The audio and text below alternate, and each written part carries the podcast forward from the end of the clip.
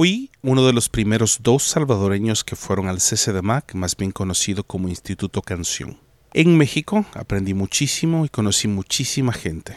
A esa gente es a la cual yo estoy entrevistando, maestros, estudiantes que han alcanzado el éxito en diferentes áreas, no solo ministerial, sino también profesional. Cuando regresé del Salvador, uno de mis queridísimos amigos, Alex Navas, actual pastor asociado de la Iglesia del Camino en El Salvador, fue al CCDMAC. Y este episodio lo he titulado Alex Navas, mitos y leyendas. ¿Por qué? Bueno, escuche lo siguiente y espero que lo disfruten tanto como yo lo disfruté.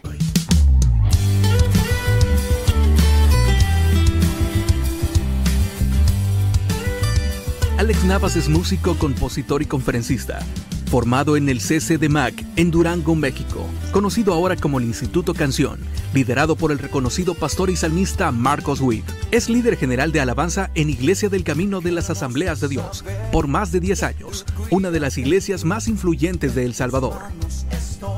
Es también director y fundador del Congreso Integral, el congreso más reconocido en el tema de capacitación para equipos de alabanza en El Salvador, atendiendo cada año más de 2.000 ministros de alabanza a través de talleres, plenarias y tiempos de ministración, al lado de connotados conferencistas nacionales e internacionales como Danilo Montero, Marco Barrientos, Grupo Barak, En Espíritu y en Verdad, Ingrid Rosario, entre otros.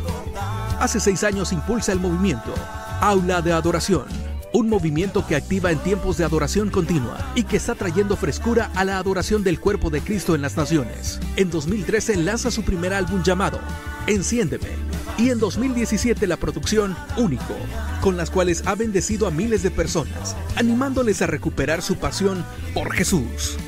Alex vive actualmente con su esposa Geraldine y sus dos hijas, Valentina y Fernanda, en San Salvador y siguen sumándose a procesos de transformación de la adoración en diferentes naciones.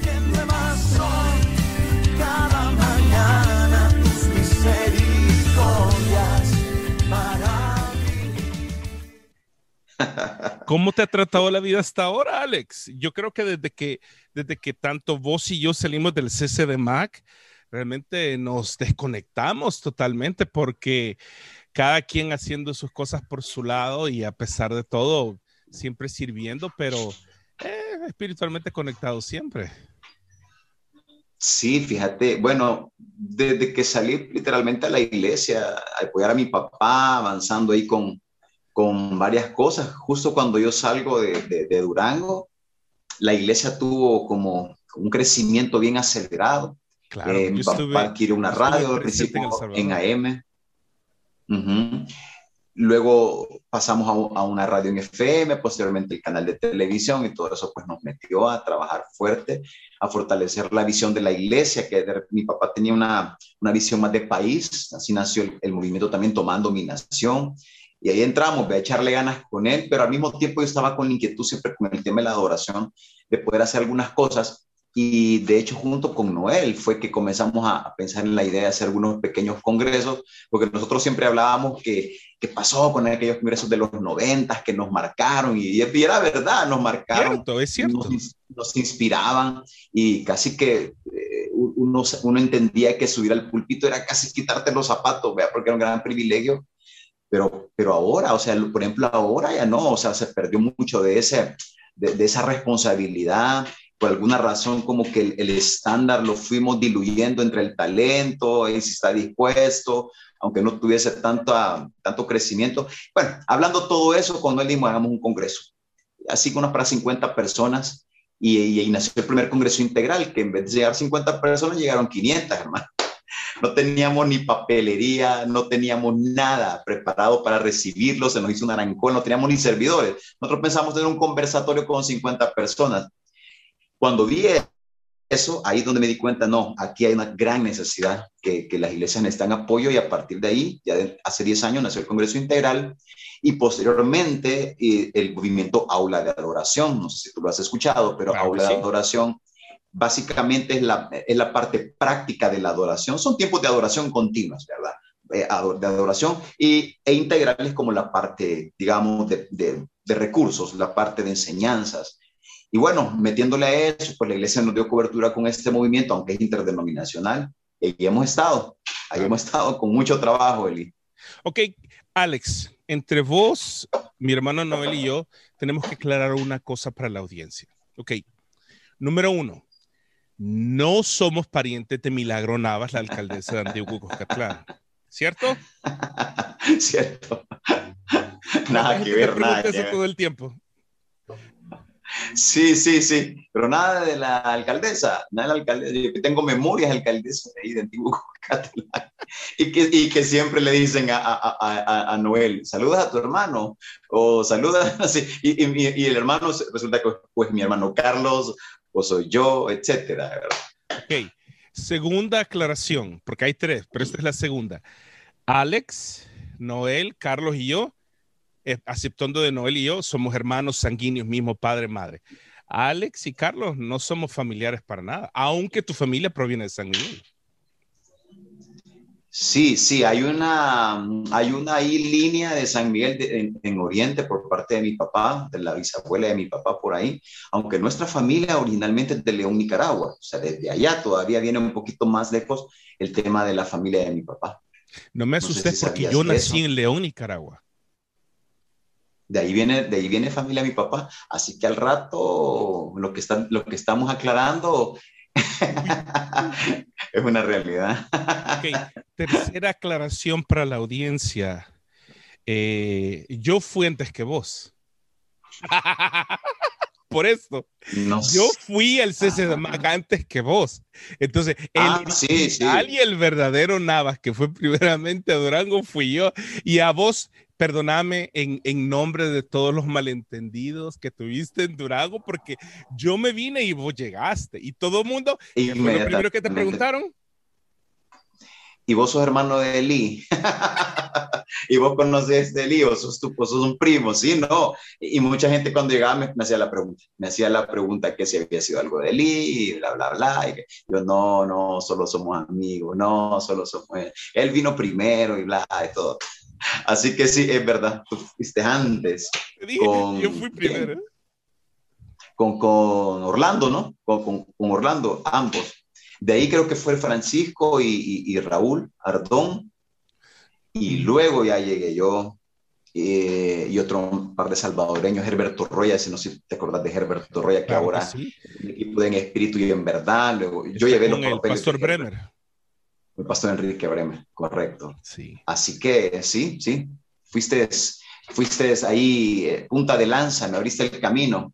Me costó por el hecho de la reputación, tuve que, tuve que ayudarte a recuperarla ahí un poco. Bueno, mi apellido. Supuestamente me tenías que hacer ver bien. ah, creo que lo logré un poco. Bastante. Quiero darle la bienvenida a mi queridísimo Alex Navas a esta entrevista que me ha, costado conseguirlo porque vengo varios meses pidiéndole, pero te agradezco por hacer el tiempo. Sé que a estas alturas eh, muchos saben quién es Alex Navas, pero posiblemente para la audiencia internacional estamos hablando de que hay gente que nos ve en Canadá, en Estados Unidos, en Colombia, en Perú, en España, en Argentina, eh, muchísima gente que posiblemente no sabe quién es Alex Navas. Como se lo dije, no es mi primo, pero sí es muy queridísimo hermano en Cristo. Pero una de las cosas que, que, que vamos a hablar en este día es acerca de la vida de Alex Navas y cómo eh, en, esas cosas de la vida de Dios nos permitió cruzarnos en el camino en muchas cosas, porque eh, si no lo sabes, bueno, creo que sí lo sabes y posiblemente no estás tan, no lo tenés tan presente como yo lo tengo presente, posiblemente, es que eh, mi abuelo pastoreó a tu papá en San Miguel y trabajaron Totalmente. Y yo tengo muchísimos recuerdos de tu papá, especialmente porque siempre que iba a San Miguel a quedarme con mis abuelos, nosotros nos vimos crecer. Y básicamente, cuando nos vinimos de San Miguel y ustedes también, corríamos juntos cuando la Josué Central todavía estaba en el Balanquitze. Es cierto, es cierto. Ahí en ese, en ese, en ese localito del Balán Pizza, que por cierto mi papá se convirtió en 1980, eh, una perica del pastor Héctor Bojorquez, que ya está en la presencia del Señor. Eh, ahí mi papá con unas, yo estaba ahí, yo estaba ahí, y la escuela bíblica eran las gradas que iban a la segunda, a la segunda, al segundo piso del Balán en esas gradas ponían a los niños, ahí les daban la clase. Mi papá en el 80 acepta al Señor ahí y justamente, yo no sé si uno o dos años después, de una manera bien acelerada, la verdad, ya era Dios definitivamente, mandan a mi papá a, a San Miguel, obviamente un pastor que iniciaba neófito. Eh, Dios siempre pone como esos ángeles, ¿verdad? Y esos mentores y justo estábamos recordando mucho al hermano Juan Benavides porque estábamos haciendo el cálculo, papi, ya, ya, tenemos que ir viendo tus 40 años de ministerio, le digo yo, más o menos tenés una idea y empezamos a hablar un poquito sobre eso. Y me dice, la clave es cuándo comencé en San Miguel, me dice, tenemos que averiguar cuándo inició la obra de San Miguel porque ahí más o menos empezó también el ministerio y nos acordamos por supuesto del hermano Juan Benavides que fue un mentor, un maestro, un hombre tremendo, eh, mis recuerdos de un hombre de Dios con un tremendo sentido del humor y pues un, un, verdadero siervo de Dios que ayudó a mi papá y de verdad que ahí ya se han venido cruzando los caminos. Luego de San Miguel, es mi papá apoyó la iglesia también de Ciudad Merliot, José Ciudad Merliot, que creo que ustedes vivían cerca, ¿no? Ahí estuvieron también, estaba bien pequeño, más o menos Noel andábamos como en la misma edad, más o menos. Así que, bueno, de edad sí soy antes. de, ahí sí.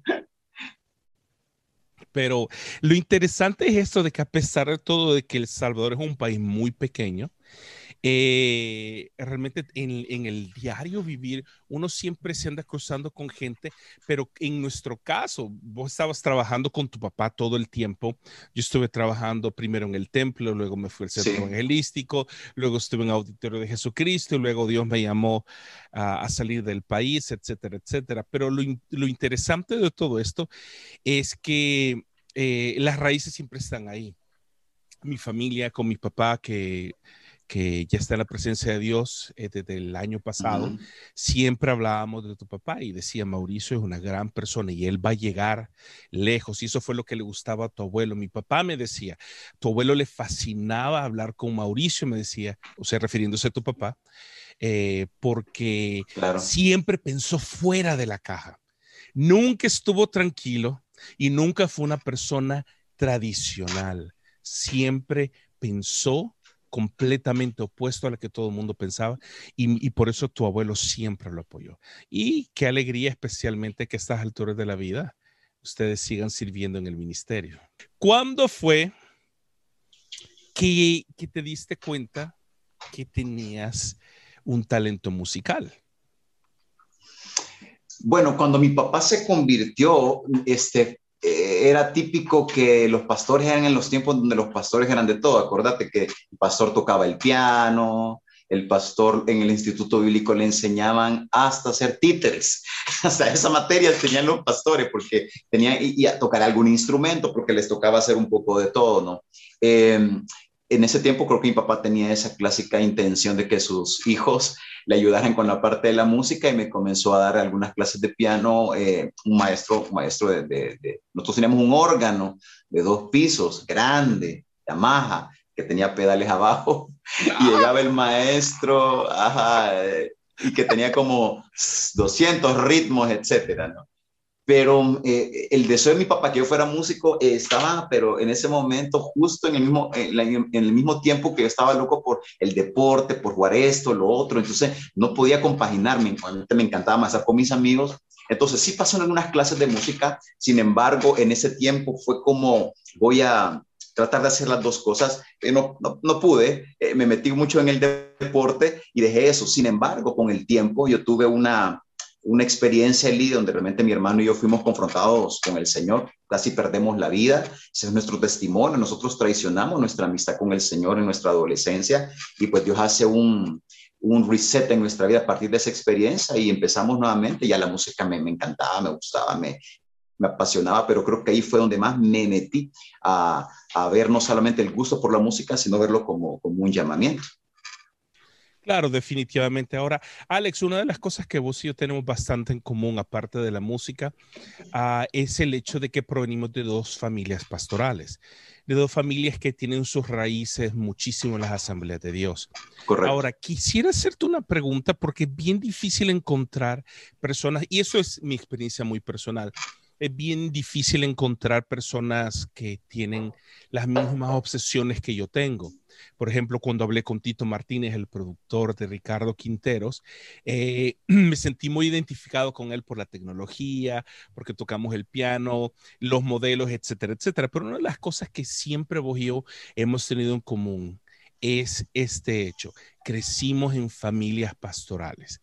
Contame cuál ha sido una de las experiencias que consideras que en tu vida te marcó, eh, no tiene que ser necesariamente mala, no tiene que ser necesariamente buena, pero la pregunta es esta.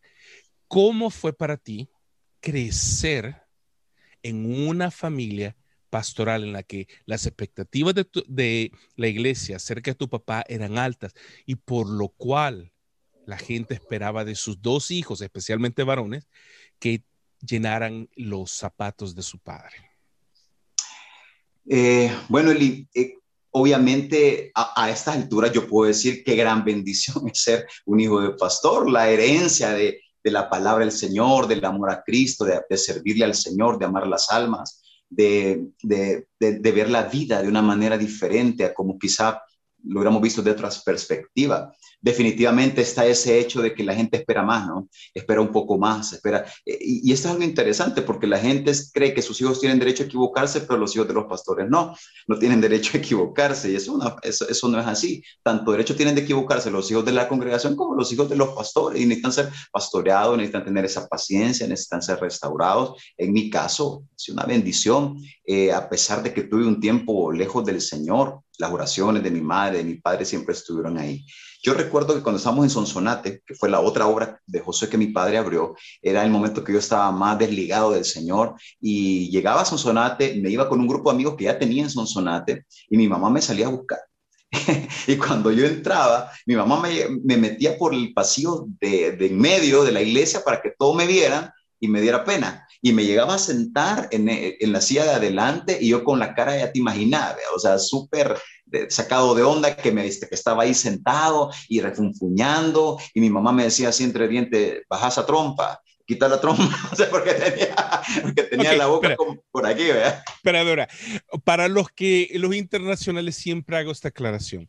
Número uno, en El Salvador no hay árboles, hay palos.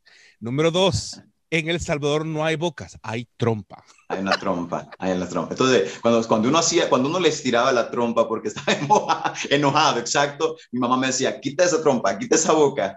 Pero te voy a decir algo, en medio de todo mi, mi, mi, mi desgano, cuando mi papá comenzaba a predicar, para mí la atmósfera cambiaba.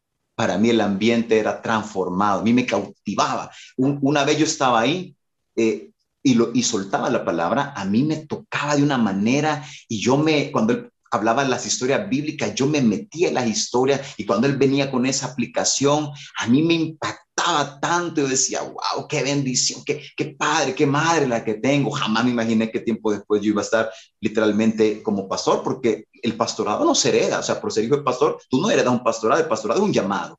El ministerio es un llamado, el pastorado no, no, no es una herencia, como muchas veces pensamos, ah, hijo de pastor va a ser pastor, no necesariamente. Y tenemos muchísimos ejemplos de buenos creyentes que no son hijos de pastores, porque esto no es una, no es una herencia, es un llamado, ¿no?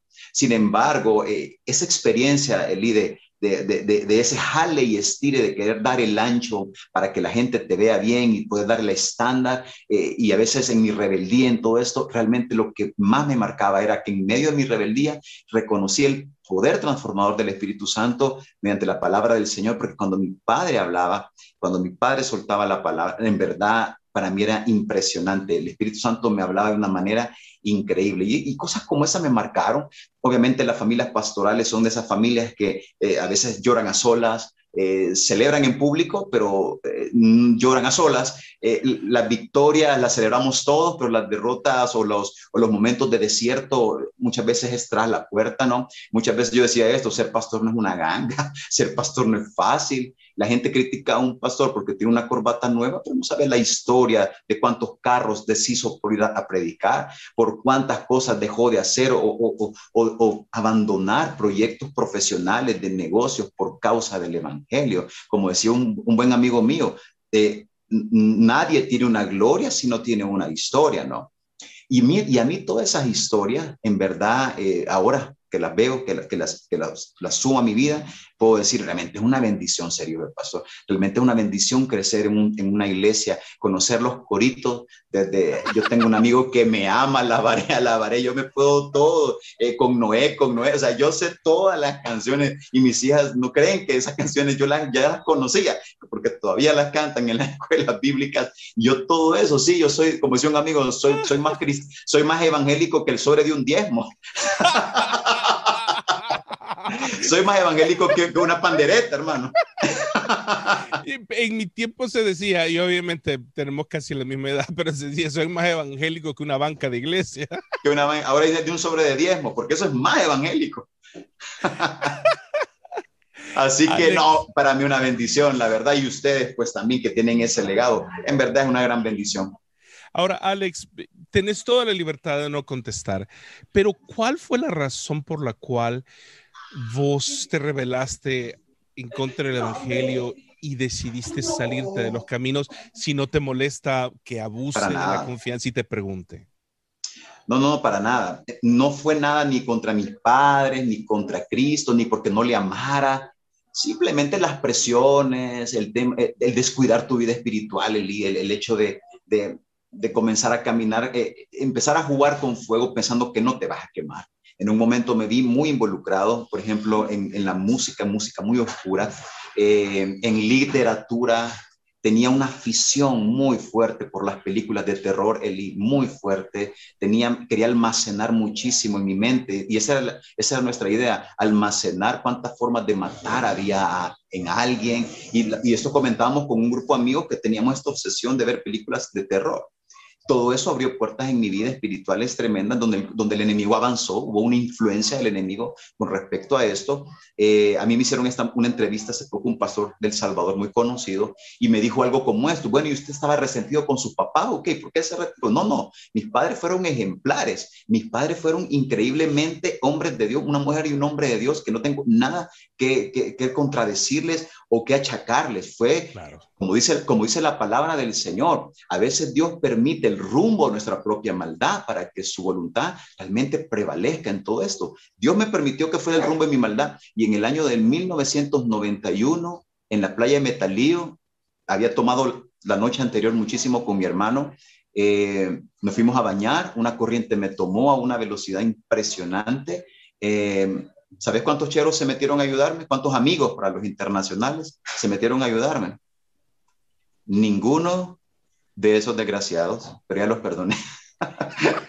Esos perros desgraciados arrastrados que ya los perdoné, por cierto. Ya, ya está perdonado. Bueno, el único que se mete es Carlos, mi hermano. Intenta, pero la corriente lo lleva al lado contrario. Estamos los dos muriéndonos. Los primeros 10 minutos yo dije, voy a salir, voy a salir. Es que yo, yo sé nadar, yo puedo salir, tengo, tengo 14 años, o sea, yo voy a salir. 15 eh, años, voy a salir. Y, en verdad no podía, mis brazos ya entumecidos, cansancio, una, era una desesperación, era ya algo totalmente, eh, ya, ya, una causa perdida, las olas me estaban ahogando, porque el ahogado no muere porque se mete al agua, sino que las olas mismas, estás tragando tanta agua que ya, ya, ya tienes tus pulmones llenos de agua y al final te, te, vas, te vas desvaneciendo, ¿no? Y ya me estaba pasando eso cuando yo clamo al Señor, Elí, y yo solo dije, Señor, si me salvas, te serviré para siempre. Y, si, y salva a mi hermano. Y yo le dije, pero si no me salvas, porque llegó el momento, por mi propia rebeldía, solo te pido algo, déjame verte, llévame contigo.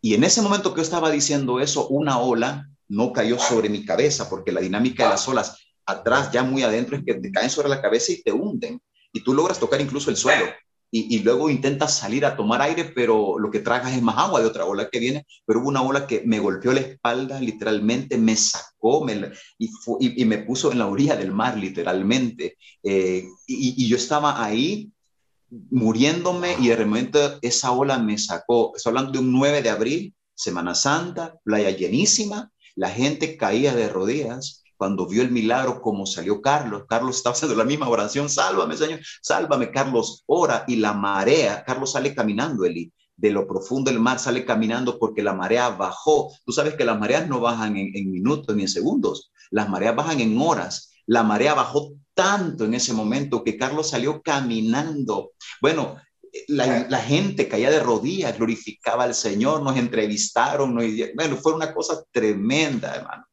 Ahora, ¿por qué yo me alejé de Dios? Es que si a mí no me pasa el 9 de abril de 1991, yo no estuviera sentado hablando de este testimonio, ni predicando a Cristo, ni hablando de su poder. Muchas veces estas malas decisiones nos llevan a un desierto, en mi caso casi morirme, para entender lo que Dios quería conmigo. Y el Señor tiene, una, tiene algo muy especial y es que de, tu, de tus malas decisiones, Él puede hacer un nuevo plan perfecto. Por eso Salmo 40 dice, me sacó del lodo cenagoso, del pozo de la desesperación, enderezó mis pasos, puso mis pies sobre la roca y luego puso en mi boca cántico nuevo. Yo siempre digo esto, nadie puede adorar al menos que haya tenido una historia de lodo cenagoso, de fango de desesperación, de, playas de metalío, de, una, de, una, de un disparo, de un secuestro, de un robo, de, una, de, un matrimonio que se venía deteriorando, ahí donde Dios se manifiesta. Y esa es la razón. Yo me desvié, pero creo que la razón era que Jesús que tenía que tratar conmigo. Wow, Alex, te soy franco, tengo literalmente una vida de conocerte. Nunca me había tomado el tiempo de hacer todas estas preguntas y creo que esto es una de las cosas que más disfruto de esto en que estoy haciendo actualmente en YouTube, en mi canal. Reconectarme con la gente que siempre ha estado ahí, porque vos sabés que yo siempre estuve ahí, vos y yo estuvimos siempre ahí, pero nunca nos tomamos el tiempo porque éramos cheros de iglesia, porque ministramos en nuestras iglesias y estábamos intentando hacer algo, pero no es hasta que no tomamos este tiempo de conocer la historia del uno del otro que realmente uno no se da cuenta la razón por la cual mucha gente ha llegado hasta donde está, como en tu caso, que ha llegado a, a a formar un, parte de un movimiento a nivel nacional en El Salvador que poca gente lo ha visto. Ahora, hablando de eso, quiero hacerte una pregunta y es una leyenda urbana. Cuando entrevisté a Gadiel, a estas alturas me imagino que ya viste la entrevista que le hice a Gadiel Espinosa. Gadiel Espinosa me contó la historia de que eh, cuando grabó Alas de Águila, aparecieron armonías que ellos nunca habían grabado. Mira la entrevista. Sí, sí, sí lo escuché, sí lo escuché. Ellos le dicen, eh, es cuando él y Adriana cantan juntos y le llaman el monstruo. Yo le expliqué a Gadiel que eso era, eh, ¿cómo se llama? Una técnica poco inusual que la ocupa Lala Hathaway en un video de Snarky Poppy, donde ella, una persona hace armonía con la armonía. Sí, ok, perfecto. Ahora, de la misma manera que Gadiel tenía esa leyenda urbana, que me la aclaró, quiero hacerte una pregunta. Y cuando yo me vine del CC de Mac, decime si sí o no. No te voy a decir qué es, pero mejor te voy a lanzar la pregunta. ¿Es cierto que a vos Marcos te ofreció que te quedaras con él tocando como parte de la banda?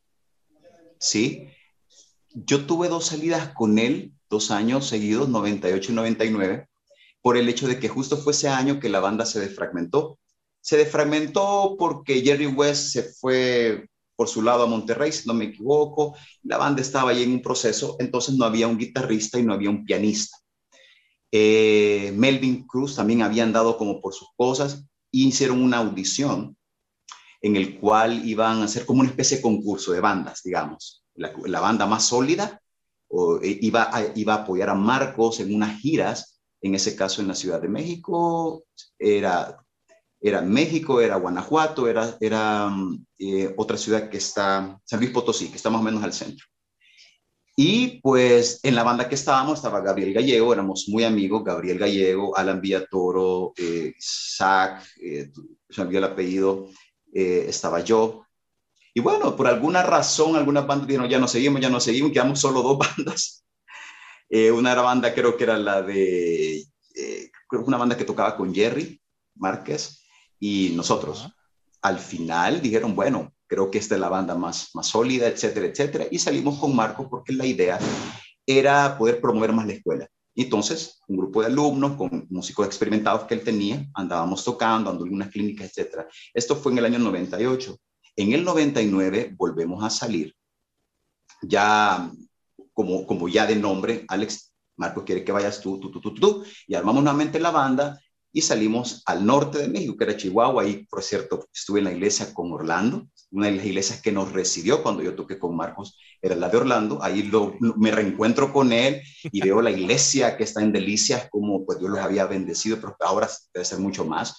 Eh, y estuvimos con el pastor Enrique Bremer, él nos recibió también, eh, pastor Enrique armó algo en Parral, y no recuerdo cuál fue el otro lugar. Al venir de eso, fue un mover bien, bien, bien lindo, fue un, yo estaba aprendiendo literalmente nada de lo itinerante, yo no sabía nada de salir de viaje, de arreglar una maleta, no sé ni qué meter en las maletas, era una cosa impresionante.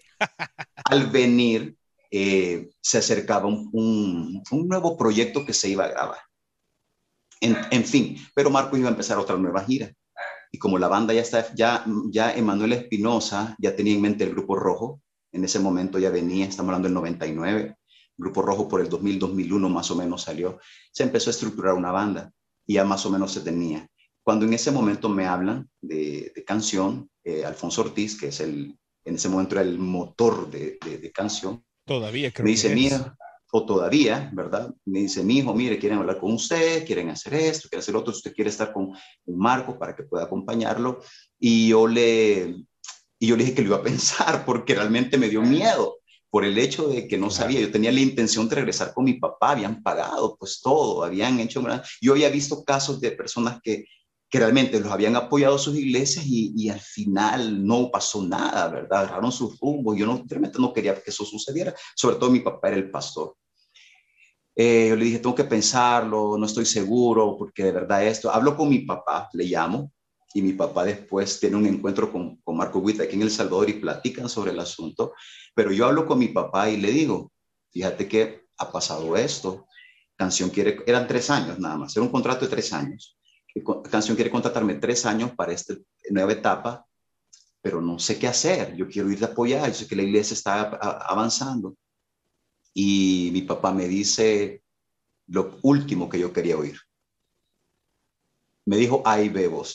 no me dijo ni sí, ni no, ni blanco, ni negro. Me dice, toma la decisión vos. Espera, espera, espera, espera, espérate, espérate, dame un tiempo, espérame. ok, hablas con tu papá.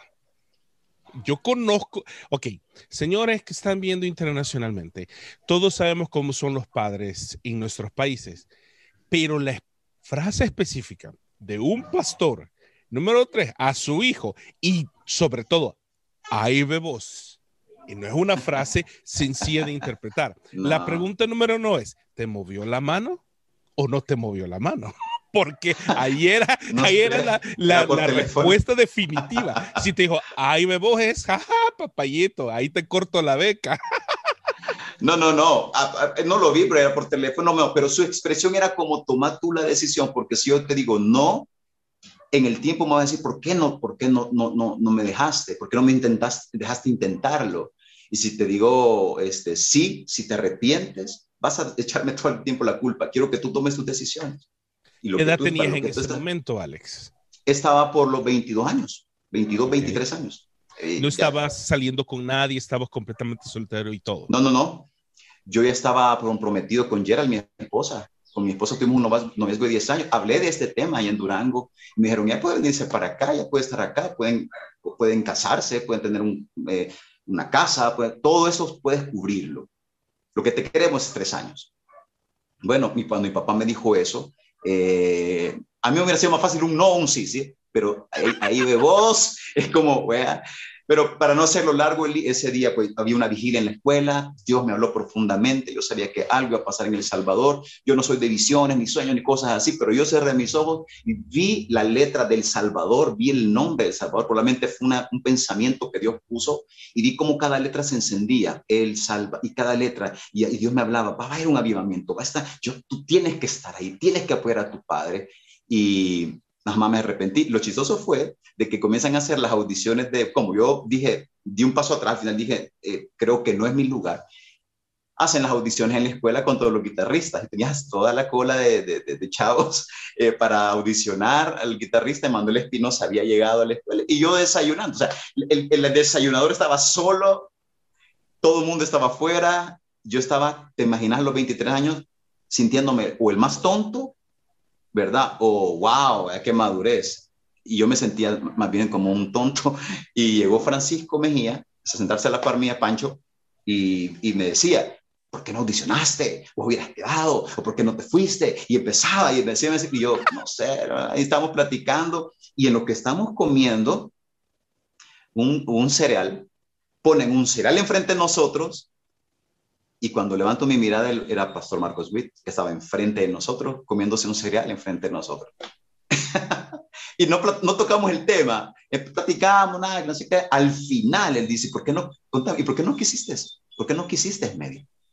Yo le dije, tengo una, tengo un deseo de que, ver lo que Dios va a hacer en mi país. Yo siento que mi padre necesita apoyo en este momento de la iglesia y con los años Dios eh, me hizo entender qué era lo que tenía que hacer. Eh, y él me dijo, tranquilo, me dice, no hay problema. Eh, cuando él viene a El Salvador, alguna de las venidas y se encontró con mi papá, que se lo presentaron, eh, saludó a mi papá, hablaron de la misma experiencia, mi papá lo cuenta incluso en, en, sus prédicas sobre esto, y no es que me sienta la gran cosa, me sentí mal, me sentí, dije, dije ¿cuántos músicos en Latinoamérica quisieran esto?